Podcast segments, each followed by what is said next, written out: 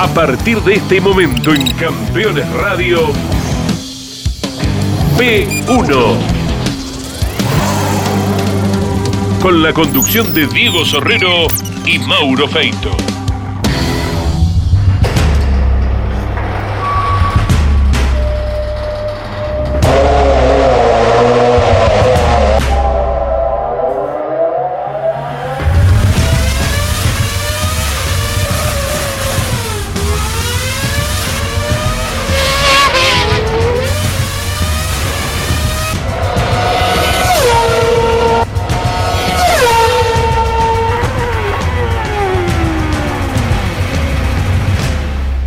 Amigos de P1, bienvenidos. ¿Quedaron con ganas? sí, ¿no? Lo han dicho, por suerte. Muchísima gente ha visto el capítulo de la semana pasada de P1 contando la primera parte de la vida de Heriberto Pronelo, este genio del automovilismo argentino que tenemos la suerte de tener todavía entre nosotros y por suerte con una gran condición física y mental, con un estado de salud impecable y especialmente con una memoria prodigiosa y habíamos quedado en cuando las casualidades que a veces hay que hacer que ocurran, porque en la vida pasan cosas fortuitamente también, que contribuyen con que el esfuerzo y la capacidad tengan un premio, lo habían llevado a ser buscado por Durward Lipper, la persona que se hacía cargo del proyecto Torino en Santa Isabel, en Córdoba, porque tenía el recuerdo de que en Estados Unidos había leído un artículo de un argentino llamado Heriberto Pronelo hablando de estructuras y lo fueron a buscar a Villa María. Y esto es el modo en el que comienza la segunda parte, porque mandaron a buscar a Pronelo, a ese tal Pronelo que no conocían, a Villa María a una dirección que tampoco conocían. Así empezará esta segunda parte de la vida de Heriberto Pronelo que seguirá siendo todavía muy poco automovilística y más técnica, y más de vivencias, y más humana. Pero en el final tendremos, por supuesto, la llegada del proyecto Torino. Empezará a entrar Oreste Berta en la vida de Pronelo y ambos interactuando como compañeros que se conocían de antes y a los que le dieron herramientas para desarrollar el Torino primero y la Liebre 1 y después las que siguieron, empezaron a trabajar juntos en ICA, en un garaje aparte de donde estaba el equipo. Como dijimos la semana pasada, quizás haya sido muy poco reconocido, o injustamente poco reconocido, Heriberto Pronelo como padre de los Torino de Turismo Carretera, aquellos con los que, debutando en San Pedro del 67, Gradasi ganó la primera carrera y podría haber sido uno, dos, tres perfectamente de los autos de Ica Renault. Fue Pronelo el encargado de todo el equipo. Hubo otras personas trabajando y él las va a mencionar en el día de hoy. Y Berta entra después, cuando se presenta la oportunidad de usar la Liebre 1 en una prueba muy particular que muchos recuerdan, pero otros desconocen completamente y que hoy va a contar en detalles Heriberto Pronelo. Bienvenidos a P1, bienvenidos a la segunda parte de la historia de Heriberto Pronelo.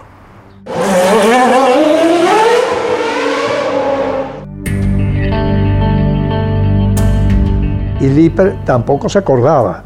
Entonces habla por teléfono de Estados Unidos y, le, dicen, dice Heriberto Pronelo, Villa María, Córdoba. Entonces no tenían teléfono, nada. Mandan un auto a Villa María a preguntar por ese tal Heriberto Pronelo. Y el Heriberto Pronelo no lo conocía a nadie. Entra por la estación de servicio que está a la entrada y cruza toda la ciudad y ya salían para el lado de Buenos Aires sin haber encontrado a nadie que le diera referencia de Heriberto Pronelo. Pero una de las últimas industrias que ya por la Ruta 9 era lo último que le quedaba por preguntar, era justamente de Paoli. Y preguntan de Paoli y le dice, sí, claro, nos, diseña cosas para nosotros y diseñó el auto nuestro que ganó el premio, qué sé yo, le, dicen contentos, este es el teléfono. Vuelven a Córdoba y a las 11 de la noche me llama de Córdoba el contador de experimental pidiéndome que concurra al día siguiente a las siete y media de la mañana a una reunión. Entonces, él vio que, yo lo consideré casi como una cargada. ¿Cómo me va a decir que, que de. No, lo que pasa es que nosotros estuvimos esta tarde, recorrimos la ciudad y recién nos dieron los datos, ya cuando estábamos terminando para el lado de, la salida a Buenos Aires. Ese señor de experimental eh, que me contactó por teléfono se llama Antonio Mandakovich. Eh, don Antonio, un personaje inolvidable, atento a todo, laburador, tipo increíble. Realmente el Torino, al Torino se le rinde culto hasta ahora y es difícil explicarse por qué, por qué ocurre eso. Y una de las explicaciones que yo me doy es que fue construido por tantas personas extraordinarias que es como que hubiera quedado como el compendio de todas esas virtudes puestas en un elemento que en este caso es un auto extraordinario, pero que no le encuentro otros motivos para que perdure y sea, y sea religiosamente venerado por tanta gente. Es como un mito mecánico. Y yo creo que tiene que ver, hace poco falleció el ingeniero Soria, también. Cuánta gente extraordinaria, cuánta gente extraordinaria, gente fuera de lo común por su dedicación, su pasión, su entrega al laburo. Sí, eh, y, yo creo que MacLeod tuvo, tuvo gran, gran participación. MacLeod era un personaje miembro de, Industrias Kaiser. Industrias Kaiser era una de las empresas que hacía buques, que hizo, por ejemplo, los buques para la Segunda Guerra Mundial, una de las empresas proveedoras de, la Marina.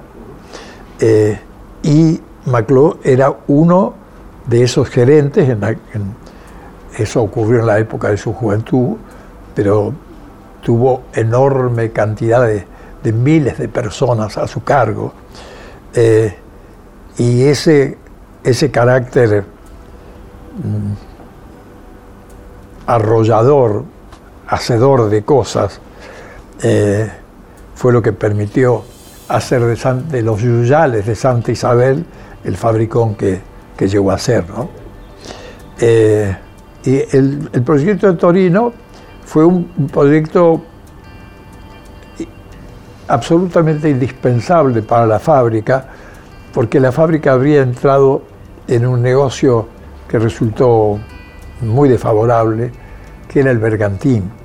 El bergantín era una, extraña combinación de un motor seis cilindros pesadísimo, de válvulas laterales, antiguo, con un auto difícil de construir, un Alfa Romeo 1900.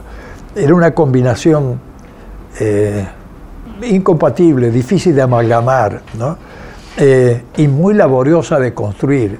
A consecuencia de, eso, eh, la fábrica estaba perdiendo plata, necesitaban alguna salida realmente salvadora. Por eso el, por eso el Torino era, era mucho más que un proyecto, mm, eh, era el ser o no ser de, un, de, de 5.500 personas.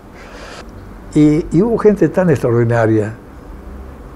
Me recuerdo, por ejemplo, del gordo Bromberg, del que hizo no sé cuántos escapes, pero una infinidad de escapes, buscando el ruido que perseguían en el auto, el sonido que querían que el, que el Torino tuviera y que la verdad lo que lograron es fantástico.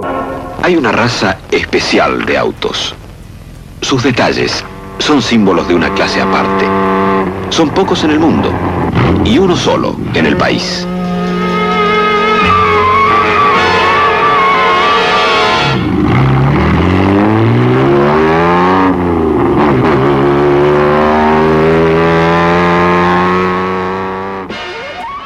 La consigna era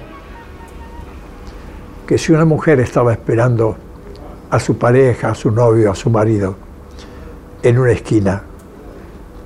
aunque estuviera el auto viniendo desde la espalda de ella, media cueda antes sabía que estaba llegando. Entonces, esa era la imagen de, lo que perseguían del sonido. Y probaban escape y escape y escape con un entusiasmo increíble. Entonces, se, se fue aglutinando en torno al proyecto una cantidad de personas valiosísimas, valiosísimas.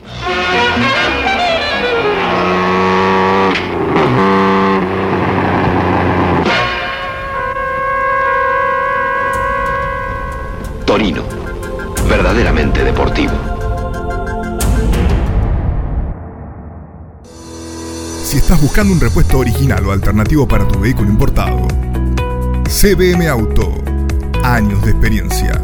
Miles de clientes satisfechos. Importador directo desde Estados Unidos y Europa. cbmauto.com Yo, Norberto Fontana, te lo recomiendo.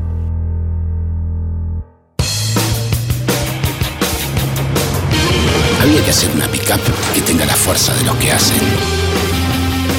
Renault Alaskan, hecha para los que hacen. Estas vacaciones de invierno, Córdoba está preciosa. Vení a recorrerla con tu familia. Disfruta la naturaleza, la gastronomía y el entretenimiento. Córdoba pleno. Agencia Córdoba Turismo. Gobierno de la provincia de Córdoba. Los jueves a las 23 en Campeones Radio, Campeones Íntimo, con la conducción de Nara Yoli. Una charla mano a mano para descubrir al hombre detrás del piloto. Campeones Íntimo, por Campeones Radio. Todo el automovilismo en un solo lugar.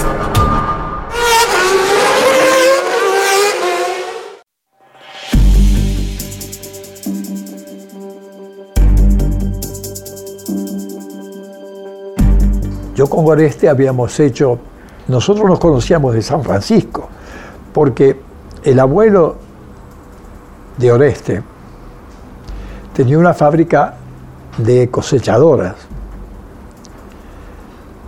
Y esa fábrica de cosechadoras tenía un, hermoso parque, muy, muy bien arbolado y todo, donde se hacían los picnics del Colegio Nacional, donde yo estudiaba. Eh, luego nosotros nos, fuimos, nos volvimos a ver cuando Oreste corría con los, con los, eh, con los gorrines. Y me acuerdo que en una carrera nos juntamos, el que venía también siempre por la carrera de moto y paraba en mi casa y todo era Ternengo. Entonces, en una carrera nos juntamos Ternengo, Oreste y yo, porque vino a ir con Copelo a correr eh, a, una carrera que se hizo en Villa María, que utilizaba calles de, la ciudad. Eh, Oreste me contó su proyecto de lo que después le llamaron el Renault escandaloso y, me dijo si podía, si, le pareciera hacer una trompa. Entonces, eh, como el auto él lo tenía en uso, me acuerdo que le pedí al concesionario de Renault de Villa María, que, era la firma Fenesi Berrini, eh, un Renault para poder construir la trompa sin pedirle el auto a él. Y le construí toda la trompa, la trompa iba, atornillada, no se podía sacar ni nada, era una piel y pesaba 6 kilos y medio, todo el frente Así conseguimos que el auto pesara 475 kilos. Pero bueno, no sirvió de nada porque modificaron el reglamento y pusieron peso mínimo de 1.200 kilos. Imagínate, nos faltaba más del doble. nos faltaban dos, dos, Renault y medio para que pesara eso. Eh, bueno, nos conocíamos cuando yo, cuando me llaman y, y me sientan enfrente de seis personas, donde estaba el gerente de ingeniería, el, de diseño, el, de la parte económica, el contador Mandakovich, etc. para que yo diera un curso acerca de estructuras.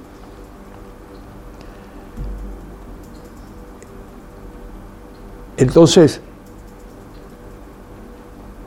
estuvimos hablando acerca de, dónde operaría esto, el otro, y se hicieron las 11 de la mañana y se paró la reunión hasta las dos y media para ir a comer.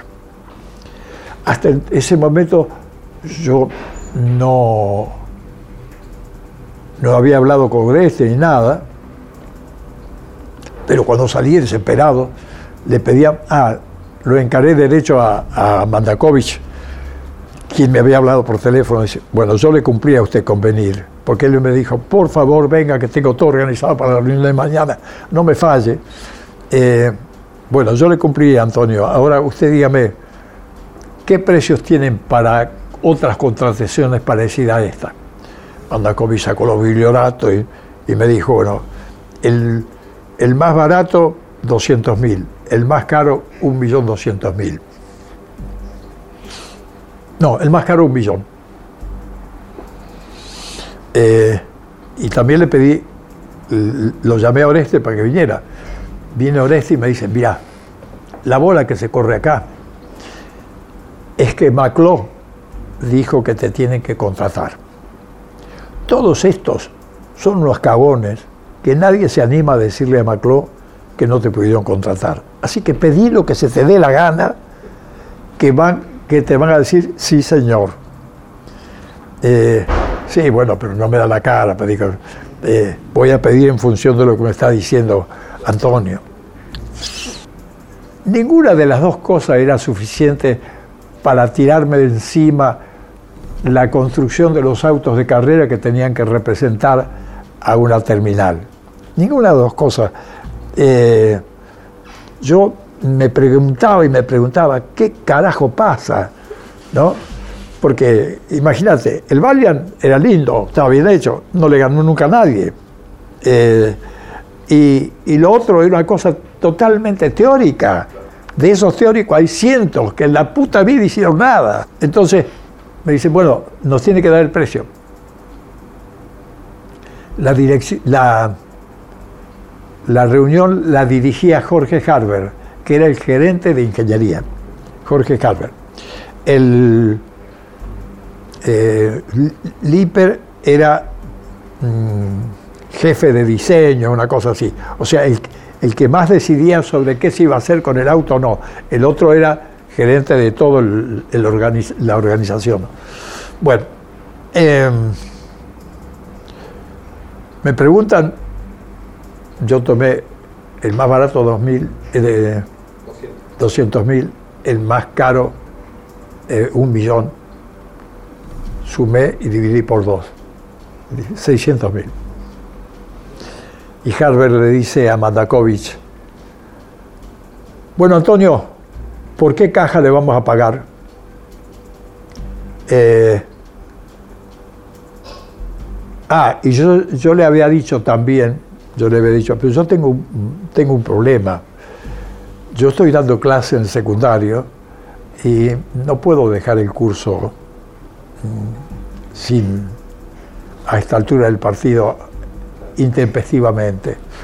Eh, para el año que viene yo puedo, pero lo que falta de este año no puedo. Me dice, bueno, dice Harvard, está bien, te va a tener chofer, permanentemente. Y le digo una cosa, esos viajes a Villa María quizás sean el único espacio para dormir que tenga durante el día por todo este periodo. Porque lo que viene es de eh, extraordinariamente, extraordinaria exigencia física. Em,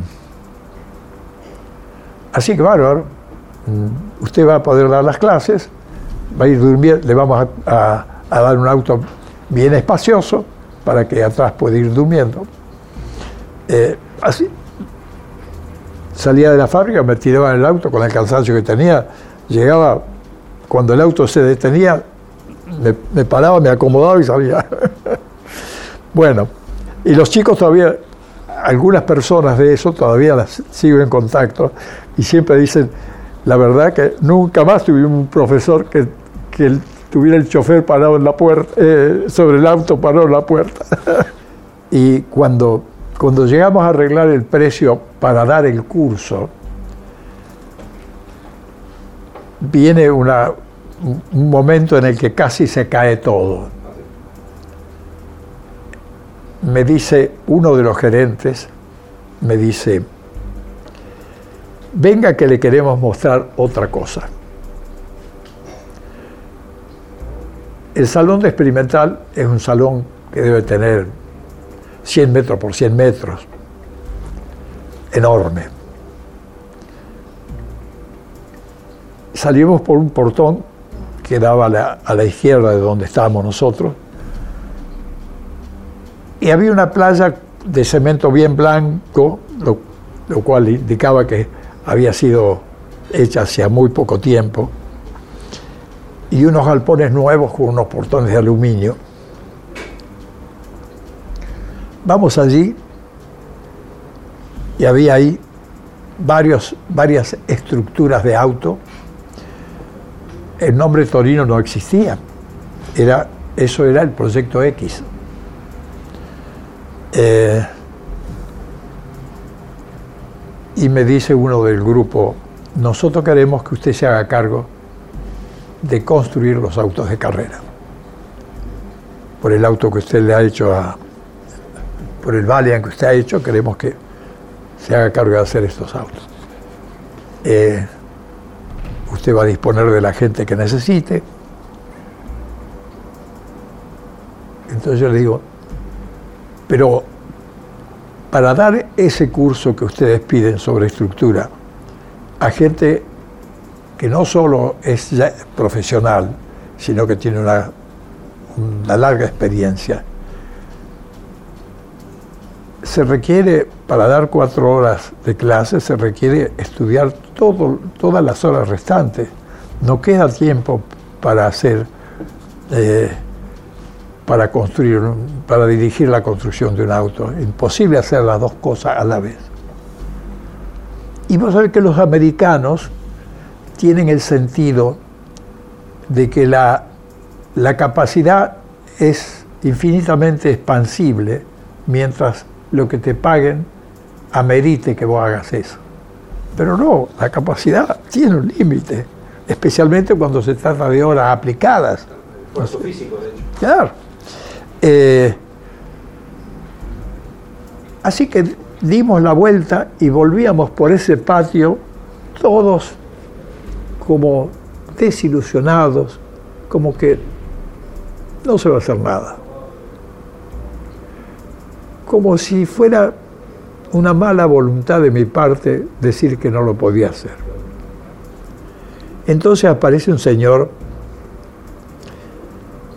muy bien trajeado, impecablemente vestido, y que después, con el tiempo, siempre lo vi así todos los días, era como si estuviera en un desfile de moda, que se llamaba Fuyana, eh, tipo muy elegante. Y este señor Fuyana dice, escúcheme, Pronelo, ¿y si nosotros le asignamos, por ejemplo, la escuelita, le llamaban la escuelita a una construcción de madera que había sido el obrador de cuando se hizo la fábrica. Y después te voy a contar otra cosa que las casualidades de mi vida son increíbles, como esa que te dije de, de, Luchini que lo volví a encontrar. Bueno, nosotros le damos un lugar y usted para la construcción se viene con su gente. Usted tiene un taller con gente, sí, yo tengo. Bueno, usted puede venir con la gente que a usted le parezca, ese lugar es, es suyo, usted se dedica a la... Y de esa manera, sin darnos el curso, como usted está acá, usted interviene en esas cuestiones cada vez que lo necesitamos, pero suspendemos lo del curso para que usted se pueda dedicar a los autos de carrera. Y los mira, ¿a usted les parece bien? Sí, sería bárbaro. Bueno, y yo le digo, bueno, claro, en ese, en ese caso me parece factible. Bueno, fuimos a ver la escuelita, no podías caminar porque se rompían las tablas y te ibas para abajo, de, de vieja que estaba. Entonces le pusieron unas maderas grandes, fabricaron un piso de madera, de, placas grandes de madera, y ahí trajimos tablero de dibujo y todo, y puse mi, mi pequeño sector eh, a 50 metros de donde estaban los autos.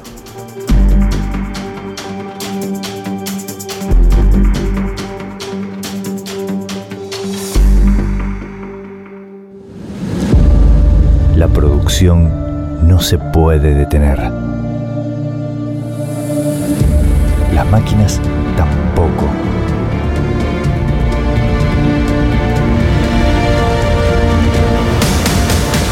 Urbi. Ingeniería Industrial. Aumenta la productividad y ganancias de tu taller con el equipo de alineación 5D Macking Parts. Obtener resultados en 90 segundos con la alineadora más rápida y precisa del mercado. Realizamos instalaciones en todo el país con técnicos profesionales y brindamos capacitación in situ para expertos o principiantes. Transforma tu taller a premium. Macking Parts. Campeones. La revista de automovilismo. Toda la actividad nacional e internacional con la información más completa y las mejores fotografías. Campeones. Conseguila en formato digital los lunes posteriores a cada fecha de turismo carretera o los martes en todos los kioscos del país. Juan Manuel Fangio. Uno va haciéndose con el auto parte de uno mismo. La leyenda. La historia del más grande piloto de todos los tiempos y las novedades del Museo Fangio en Balcarce. Con la conducción de Pepe Joglar. Juan Manuel Fangio, la leyenda. Y no es difícil hablar cuando uno dice la verdad o cosas que hayan pasado. Lo malo es cuando hay que inventar. Todos los sábados a las 18 y los domingos a las 21. Por Campeones Radio. Todo el automovilismo en un solo lugar.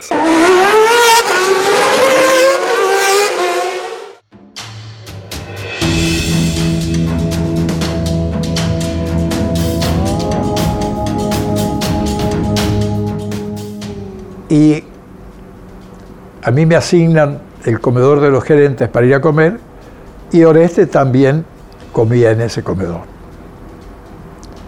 Hay una cosa que en ese, en ese momento Oreste era prácticamente un chico travieso, que no aceptaba la, la, lógica disciplina empresaria de que era muy jodido que él le ganara al equipo oficial con un auto él no lo podía entender a eso, ¿no?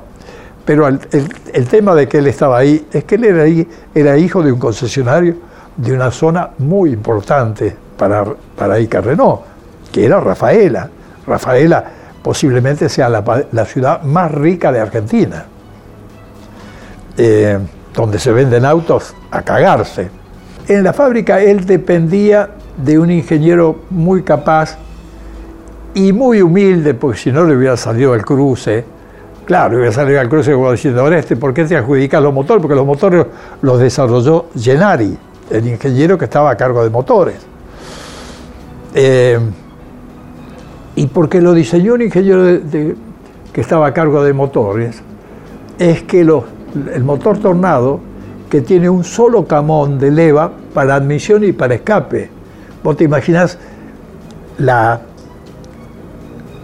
lo difícil que es hacer andar medianamente a un motor que tiene las dos funciones mezcladas, engrudadas, porque si le das más admisión te, genera consecuencias de escape.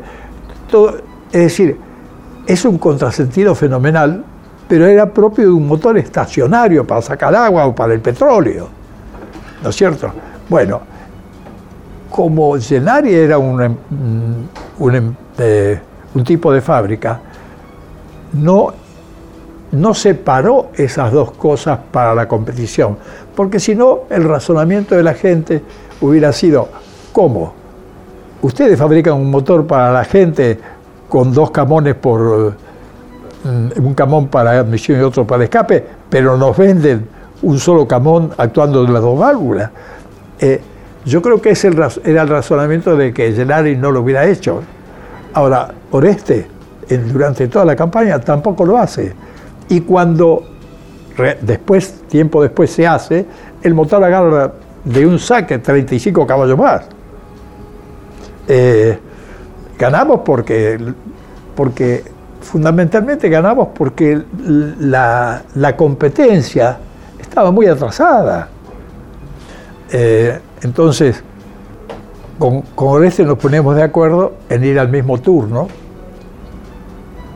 Nosotros nos reuníamos a hablar, en, entonces, eso que yo te estuve contando ocurre en, en junio. Pasan los meses, julio, agosto, y por ahí en septiembre, cuando yo ya tenía los autos con la jaula y todo eso, eh, un poco antes de eso yo lo, reúno a Harvard y a Lipper y le digo, señores, es mucho esfuerzo hacer cuatro autos. Eh, ¿No les parece que podríamos reducirlo a tres? Porque es una cantidad demasiado grande de autos. Eh, nos va a alcanzar mejor la gente. Me parece Y sí, tiene razón, saque uno al lado. Y sacamos uno al lado. Bueno, y seguimos con tres. En esas idas al comedor, poniéndonos de acuerdo en el horario y todo, algunas veces caía Lipper y otras veces caía Harber, eh, es decir, los, capos de... Y se ve que Harber nos fue escuchando a nosotros hablar de, de las cosas que hacíamos con entusiasmo. Harber era un tipo buenísimo, tipo así, puro corazón, americano, enorme, como de 1,95, que tenía una pierna más corta que la otra de un accidente en Indianápolis, o sea que venía de la alta competición. Eh, y Harvard nos dice un día, che, qué ganas tienen ustedes dos de hacer un auto juntos, ¿no? Y entonces Oreste le dice, sí, sí señor, pero imagínese, sin hacer nada, ya estamos vigilados como si fuéramos delincuentes, eh, imagínese si hiciéramos algo. Vamos a buscarle la vuelta. No dijo más nada. A la semana viene y dice, tengo un lugar donde ustedes pueden hacer un auto a gusto de ustedes que está en mi jurisdicción y donde eh, Steven no tiene nada que decir, porque esa es mi jurisdicción. Steven era el gerente de ingeniería de, el que operaba el equipo oficial hasta ese momento con los Renault. Y era el que boicoteaba en toda la medida que, le fuera posible que los autos se hicieran en, en Buenos Aires, porque él quería eh, que hicieran en Córdoba, porque él quería que eh, que Buenos Aires se continuara siendo el lugar donde se operaba toda la parte de competición de Ica Renault. Eh, bueno, pero eh, Steven, por ser un hombre de, ascendencia inglesa y todo, tenía una muy buena relación con MacLeod y conseguía lo que quería. él se venía, él venía a ver cuando yo construía los autos una vez por semana aproximadamente con el DC-3, piloto, copiloto, azafata y él, él solo con el DC-3. O sea, él tenía rango de gerente en, el organigrama de la empresa. Entonces tenía un poder importante. Aún así nosotros dijimos, esto va a producir algún conflicto. Así que eh, ese, ese lugar era una especie de, galponcito que daba a una de las, de las paredes de ese gran salón eh, y que tendría una profundidad de 6 metros y un ancho de 3 metros, donde cabía un auto. Trajimos ese torino que, había quedado aparte y empezamos a completarlo y yo me puse a diseñar y construir una trompa. Eh, una vez que la tuve lista, mandamos el, modelo a Villa María, le tomamos el molde y fabricamos las trompas y las trajimos listas para instalar. Y Oreste se ocupaba del motor y fue el único motor hasta ese momento en el que él metía mano, porque nosotros y estaban a cargo de el ingeniero Gennari y uno de los operarios que conoce toda la, mecánica de, de, quién hacía cada cosa y qué sé yo, es este, este señor Enzo Comari, y que en, en alguna medida tiene hasta eh, prevención, por decir la verdad, porque él vive en Altagracia. Y Oreste ha constituido tanto de, lo que él dijo una nueva realidad que le da, le da no sé qué eh, contar lo que, como, como la cosa era. Por eso es que te digo que yo invité a toda la gente a, San Pedro, a, a Comar y, a, otros del, equipo, que tienen muy claro cómo fue la cosa. ¿no? Entonces, una de las cosas que hace Oreste, por ejemplo, es que ese auto con que ganó Gradasi la, la primera carrera en San Pedro parece haber salido de la nada, porque él se atribuye haber eh, hecho conmigo la liebre uno y medio, la liebre uno, pero los otros no lo hizo nadie. Bueno, esos son los autos que se hicieron desde junio hasta, hasta que hasta que viene este acontecimiento ahora eh, que, te, paso a contarte. Steven, a todo esto, venía diciéndole a, a Maclo que los autos hechos en Córdoba no iban a andar, no iban a estar a tiempo, porque sencillamente en Córdoba no había experiencia de construir autos de carrera, que esa experiencia era un, expertise que se había desarrollado en las áreas que él manejaba acá en Buenos Aires.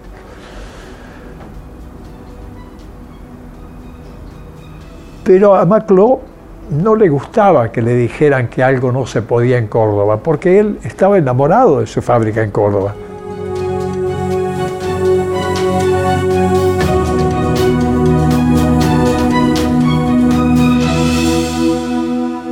Si visitas Miami, no extrañes lo que dejas por unos días. Visita Las Acacias, el gourmet argentino. Productos argentinos y regionales. Las Acacias, un punto de encuentro en Doral. Encontranos en la 82, 00 Northwest y la 14 Street.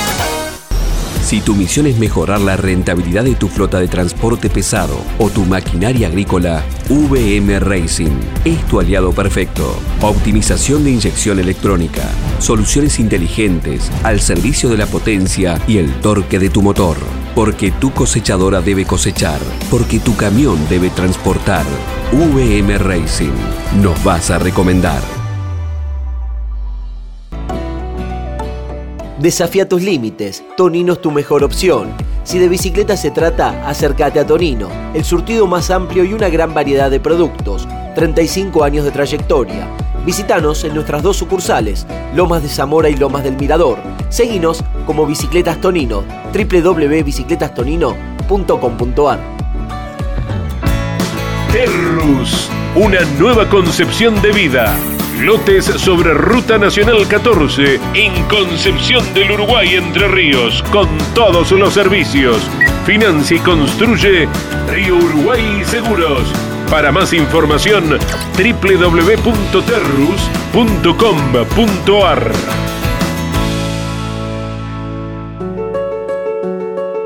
Editorial Campeones presenta Reuteman Eterno una biografía homenaje a Carlos Alberto Reutemann, desde su infancia hasta su consagración en los principales circuitos del mundo a través de más de 300 páginas. Reutemann Eterno, un extenso recorrido por la trayectoria de uno de los más grandes deportistas argentinos y la palabra de quienes más y mejor lo conocieron.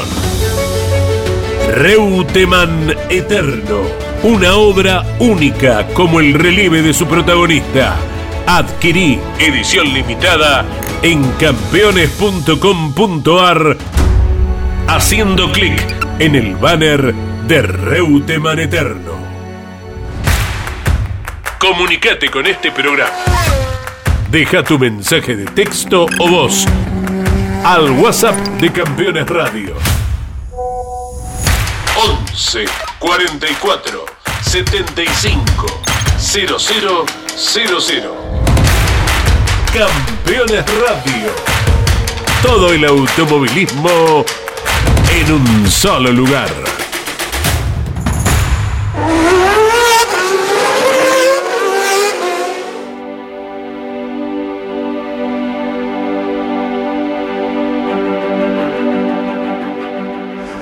Entonces se, quedó siempre, se quedaba siempre con la duda.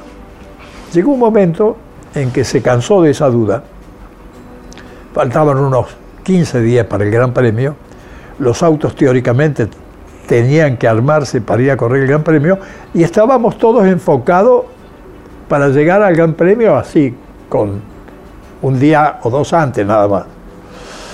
Una mañana llego, siete y media, entro por el pasillo experimental y a mano derecha del pasillo hay una sala, una sala donde se hacen reuniones de gerentes y cosas así, y me encuentro con unas 12, 13 personas, todos gerentes de distintos sectores. Me recibe el señor Flinta, que era el gerente de experimental, y me dice, Pronelo, queremos hablar con usted.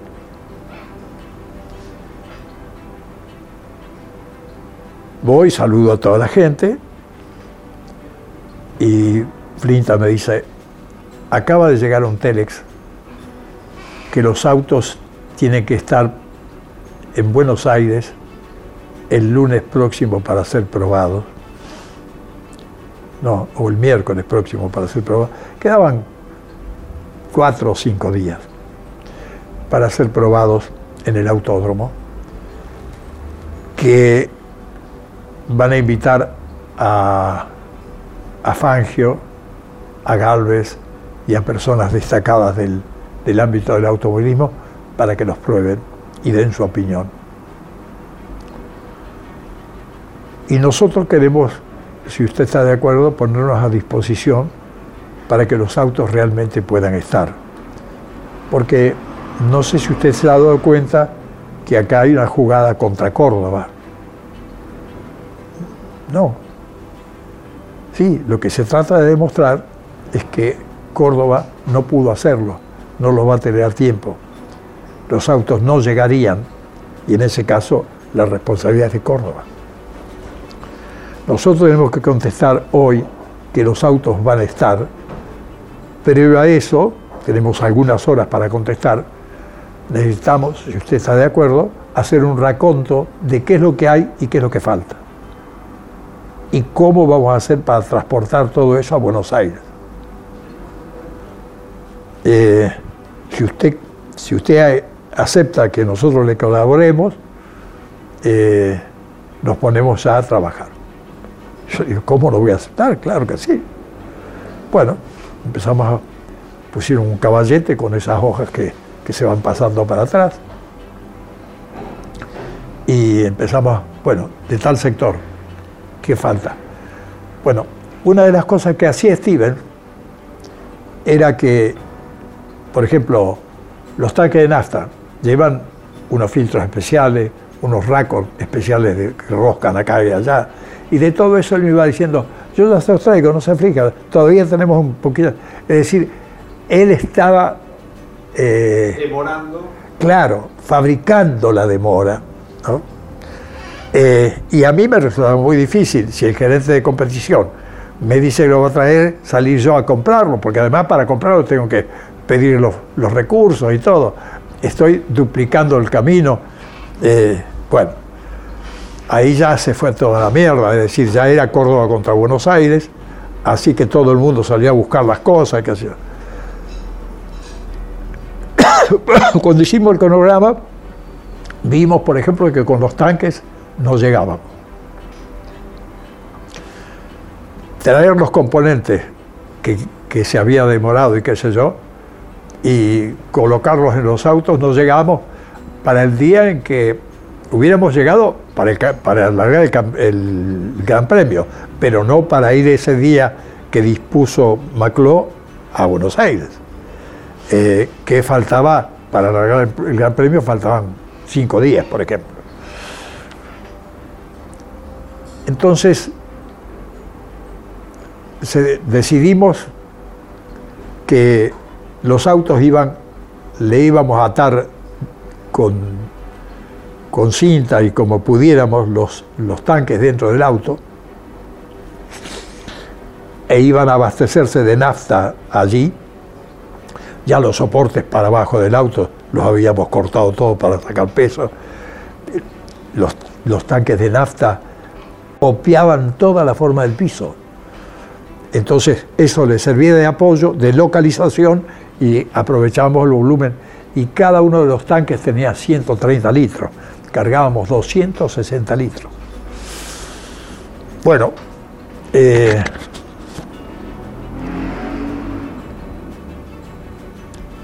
contrataron un avión de Continental, de la línea de transporte aéreo, un avión de pasajeros, le pusieron nylon sobre todos los asientos y, ahí, y caímos ahí con, con tres rurales que hicieron viajes y cargamos toda esa parte al día siguiente en aviones y aterrizamos en el aeroparque. En el aeroparque había varias rurales, pum, y los autos fueron armados durante toda la noche, con una tropilla de gente. El primero en estar listo, porque tenía una dedicación más concentrada de Oreste, era la liebre. Pero ahí por, por primera vez Oreste entra, en todas las conversaciones anteriores y todo, no estaba. Eh, no estaba porque nuestra, la iniciativa que nos consiguió eh, Harvard era un experimento, un divertimento, ¿no? Pero ahí, como ya la cosa queda la, la, la contradicción Córdoba-Buenos Aires queda al descubierto, se incorpora también la liebre. Entonces, eh, Oreste termina y el primer auto que sale eh, es Oreste manejando la liebre y al autódromo. A la media hora, una hora de eso, eh, otro, a la media hora otro, a la, a la, media hora otro, pero con 25 personas laburando. ¿no? Yo me voy con el último. Me acuerdo que el penúltimo fue Malnati. Yo me voy con el último cagado en las patas, porque conociendo cómo era, Malna, eh, cómo era era posible que a esa hora ya no, no, hubiera más nada, que por llegar tarde dijeran, y los quiero ver ahora. Ah, porque estaban retrasados. Porque, claro, el primero llegó una hora tarde, el primero llegó una hora tarde. Imagínate, los otros llegaron una hora y media más. Claro.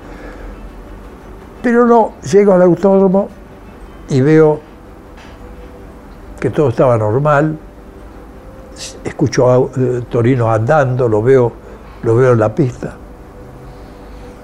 Entro al, al, patio de boxes, todo el mundo me ve la cara. Y bueno, me integro al, a eso, enseguida me sacaron el auto y subió un, uno de los, de los invitados para pasear a la gente, todo el mundo de muy buen humor. Y de ahí la cosa habrá durado una hora y media más, dando vueltas y dando vueltas. Fan no paraba de dar vueltas, eh, sentaba gente hasta arriba de los tanques nafta, eh, porque tenía una sala de butaca al lado, pero también se podía meter acurrucado ahí una persona. Eh, es decir, llevaban todos los que podían, pero yo veía que toda la gente estaba cagándose de risa. Bueno, al final la función termina porque dentro de un rato presentaban al periodismo un torino precioso, plateado, que estaba sobre una tarima forrada en terciopelo. Torino de calle, sí, sí, la primera vez que lo iba a ver el periodismo. No te imaginas lo que era ese torino. Una belleza, brillaba por todos lados. Termina la cosa y Fangio conversa con, estaba conversando con Macló y nos llama a, a Oreste y a mí, que estábamos generalmente por ahí juntos. Y Fangio le estaba diciendo que esos autos e- eran maravillosos, que, que podían hacer un gran papel en el, en el, en el Gran Premio. Nosotros teníamos bastante relación con Fangio porque venía seguido a la fábrica. Y además era un tipo muy amigable. ¿no? Y Oreste y yo tratamos de explicarle lo que ha ocurrido acá, señores, es, es casi una casualidad que se da pocas veces. Los autos fueron armados a último momento. Que no se haya parado ni haya tenido problemas ninguno, no quiere decir que los autos estén para un gran premio de, varios miles de kilómetros y con rectas, con, con etapas de 500 kilómetros eh, y rectas de 50 kilómetros. Eh, el auto, según nuestros números, la velocidad máxima del auto, según nuestros números, son 217 kilómetros. Nunca los hemos probado, no sabemos si esa es la velocidad, dos kilómetros más, dos kilómetros menos. Eh, pero aunque fueran dos kilómetros más, tenemos gente que, nos ha hecho la gauchada de, medir, de medirlo a Emilio Chivilcoy, en Olavarría.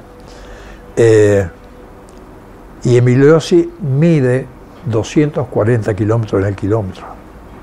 240 kilómetros por hora. Entonces, la diferencia es abismal. Es más de 20 kilómetros por hora. Corremos el riesgo. Primero corremos riesgo que se paren todos los autos, que ya sería, no sería bueno para la marca. Y después corremos también el peligro de que la diferencia que nos saquen sea tan grande que no le hagamos ningún favor a la marca por el hecho de correr ahora. Eh, entonces Macron, medio contrariado, dice, bueno, ustedes dos se van y en 40 minutos, y agarra el reloj y lo mira, los quiero ver por acá y me dicen si corremos o no. Bueno, señor, eh, no- nos quedó mirando como decir, váyanse. Pum, a la confitería. Me acuerdo como si fuera ahora, nos sentamos de frente y, yo le digo a Oreste, ellos parecen los chiquilines y nosotros las personas maduras. Están completamente locos. Querer con correr con estos autos armados a último momento, con todo esto, porque también el, el poder, el contar con cinco días menos para el Gran Premio, también nos hizo armarlo a las patadas, ¿no es cierto? Bueno, no, no, no sé qué te parece, pero por supuesto, no hay que correr. Tenemos el verano, nos preparamos, la primera carrera del año, estamos ahí. Bueno, para entonces Oreste tenía su responsabilidad la Libre 1, todo el resto era, era mío hasta que se decidiera otra cosa. Llegamos a donde estaba Maclón, lo buscamos, dijimos, señor, para nosotros, y todavía estaba con Fangio, "mm, para nosotros no hay que correr. Hay que seguir trabajando en el verano y correr eh, el, campeonato que viene, que lo tenemos completo. Muy bien. Eh, me acuerdo que Macron dijo, muy bien. Y entonces el camión que se había preparado para asistir a los autos, llámenlo al, al encargado. Vino el encargado y Macron le dijo, usted se va y hace el Gran Premio como si los torinos estuvieran corriendo y atiende al que lo necesite y utiliza hasta el último elemento que le quede sobre el camión y recién cuando no pueda ayudar a nadie se vuelve. Sí, señor, dijo el tipo, se fue. Eh, bueno, y así, así, se, así no se corrió el Gran Premio del 66 y la primera carrera fue San Pedro y ganó Gradasi con uno de esos que le llamábamos convencionales.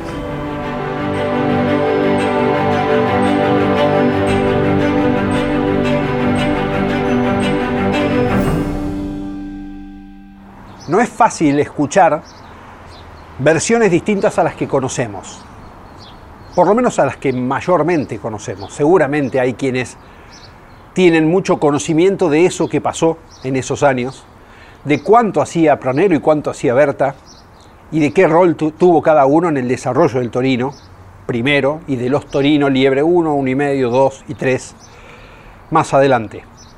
En el libro de Oreste Berta, que se presentó hace 3, 4 años, y que verdaderamente es una maravilla para leer, recomiendo mucho, él menciona en algún momento que Heriberto Pronello tiene una versión distinta de algunas cosas. Pero Berta dice, yo quiero ser fiel a mis recuerdos y a cómo yo viví las cosas y así las cuento, aún sabiendo que Heriberto piensa que fueron distintos. Pronello lo acaba de decir y seguirá seguramente contando otras cosas que con el tiempo podremos o no dilucidar.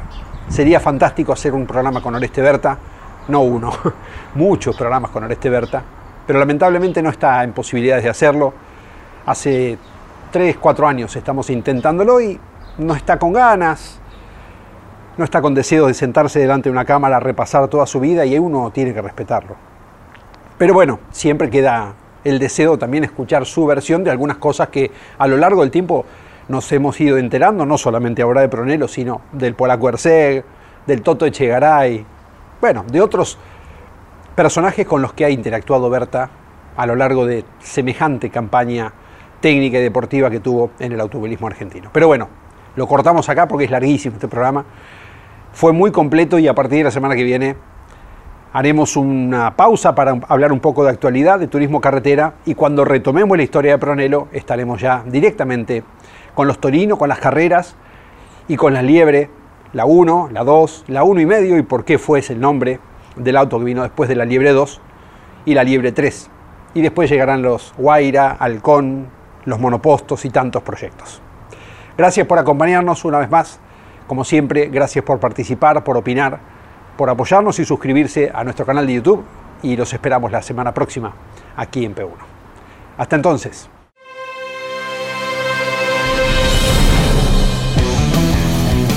Hasta aquí en Campeones Radio